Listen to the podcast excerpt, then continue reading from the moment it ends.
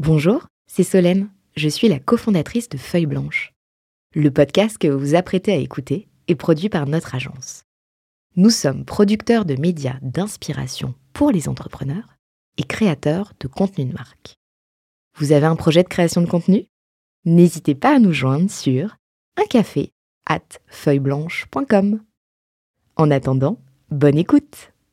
Alors moi, il y a un sujet, euh, je continue, hein, le- les, les Faire le feuillages, poil à gratter les feuillages, euh, qui, est, qui est le sujet de la, donc sur le chemin toujours de l'entrepreneuriat et la, la méthodologie euh, de Frédéric Mazzella.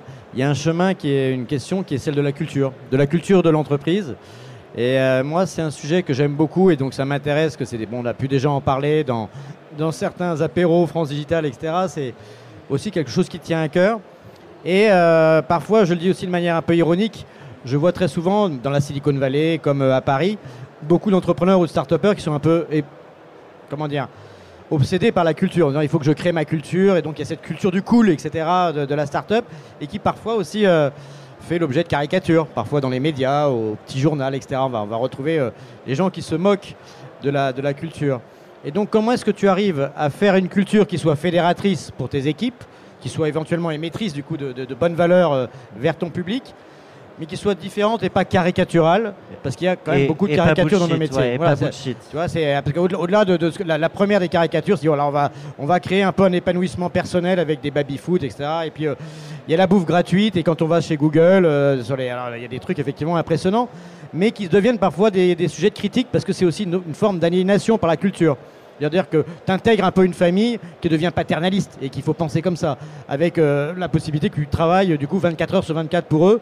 Et aujourd'hui, la jeune génération, elle est sensible à la culture, mais aussi méfiante de ce que ça peut vouloir dire en termes d'aliénation. Ouais, alors c'est une histoire d'appropriation par tout le monde justement de cette culture-là. C'est-à-dire que si la culture elle est pondue par une personne et que tout le monde dit la culture maintenant c'est ça, euh, enfin je veux dire ça ne marche pas du tout. Enfin là c'est- vraiment le contraire de ce qu'il faut faire. Donc justement faut co-construire la culture. Euh, nous ce qu'on a fait notre culture on l'a construit quand on était une cinquantaine. On s'est mis tous ensemble dans une salle euh, et la raison pour laquelle on l'a construite c'est qu'on s'est rendu compte d'une simple chose, c'est que ce n'était pas ou plus euh, uniforme. Beaucoup de choses qui étaient implicites ne l'étaient plus quand on avait un bureau à Milan, un bureau à Varsovie et un bureau à Paris euh, et un bureau à Madrid. Et là, on s'est dit, aïe, zut, attends, euh, il y a, des, y a cultures un petit peu différentes par bureau. Ça, ça se traduisait comment très concrètement?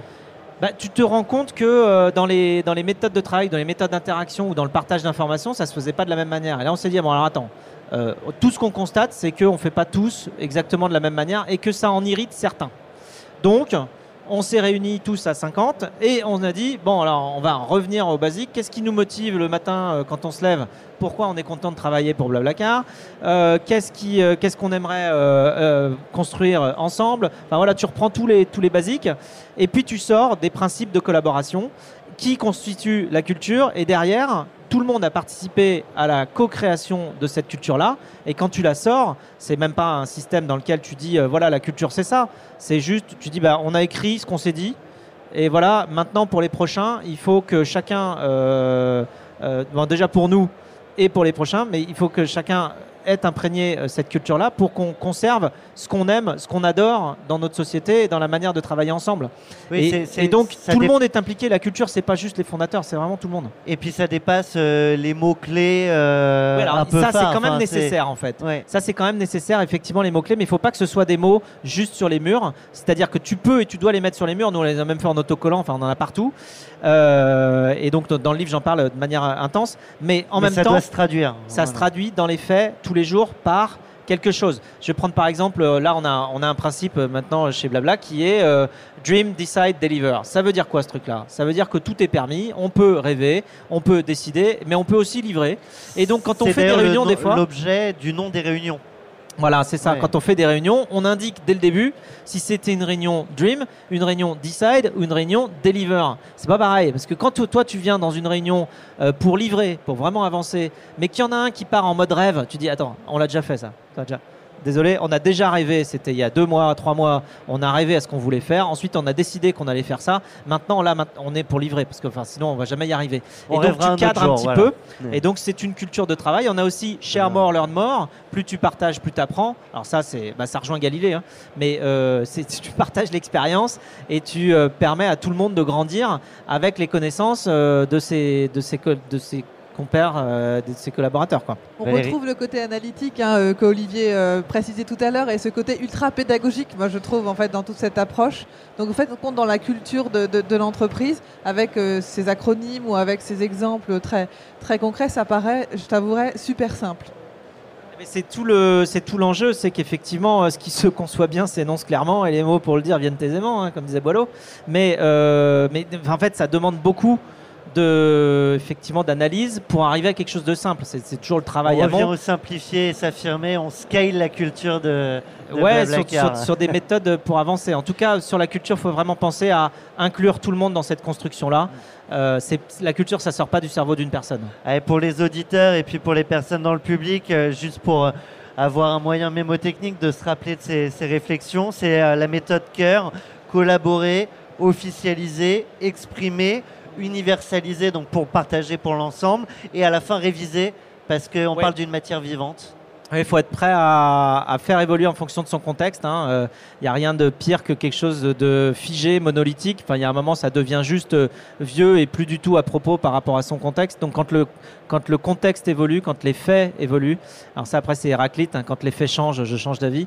Euh, Ah, on avait un entrepreneur qui nous avait dit ça, mais qui nous avait pas cité. Moi, je croyais que c'était lui, c'était Ah, attends. Héraclite. Euh, non, quand les faits changent, je change d'avis. Excuse-moi, c'est Keynes en 1929 au moment du krach boursier. Euh, mais euh, non, c'était très, très fort c'est- en citation. C'est non, et Ce qu'il a dit, lui, c'est euh, la, la seule constante, c'est le changement. Ça se rejoint un petit peu, mais c'est pas la même chose.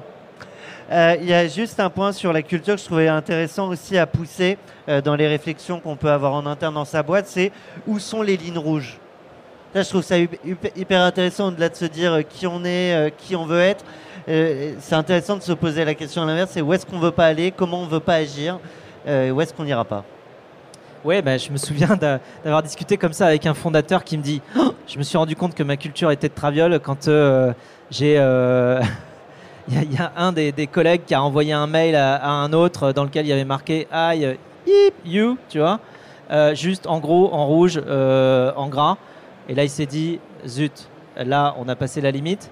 Euh, et il s'est dit il faut que je juste réimpose une valeur de base qui s'appelle le respect. Et là, tu te dis, là, t'as, vraiment passé la ligne rouge, là. Là, tu te dis, ah oui, c'est, même plus une histoire de construire la culture, là, c'est que là, t'es vraiment allé très très loin. Il faut ramener le balancier, ouais, parce que si t'as deux, là, c'est juste inacceptable. Enfin, un collègue qui fait ça à un autre, c'est juste euh, ben, dehors, quoi.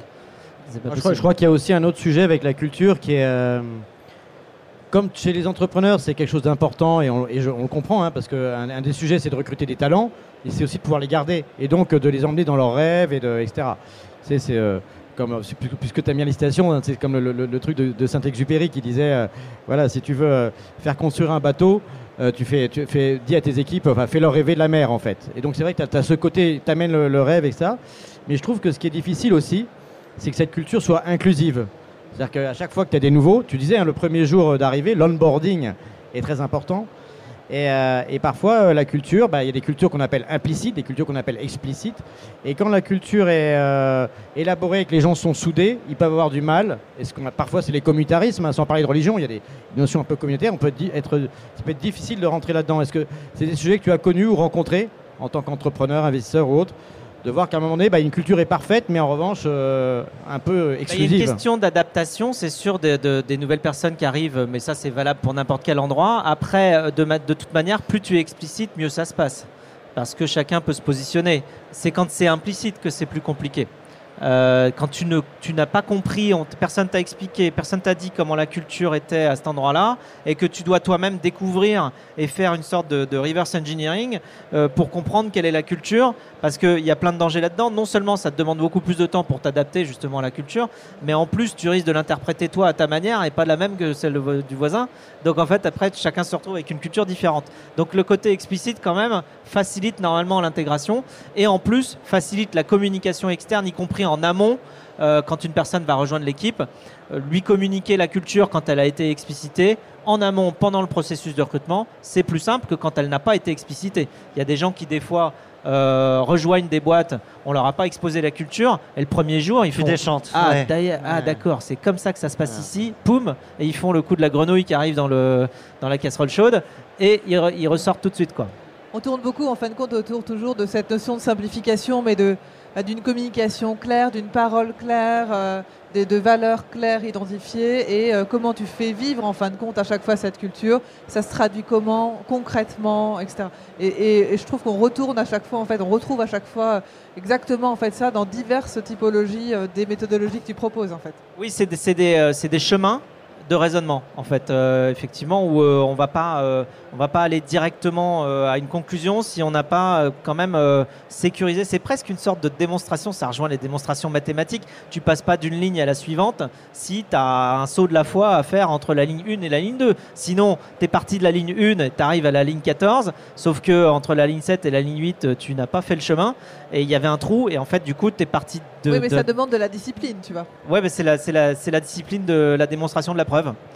Euh, qui, qui fait que tu as un chemin pavé qui tient, qui est, qui est, qui est tout le long et qui n'a pas de trou. Et donc euh, et après, tu arrives, tu dis, bon, bah, on va faire comme ça. Donc.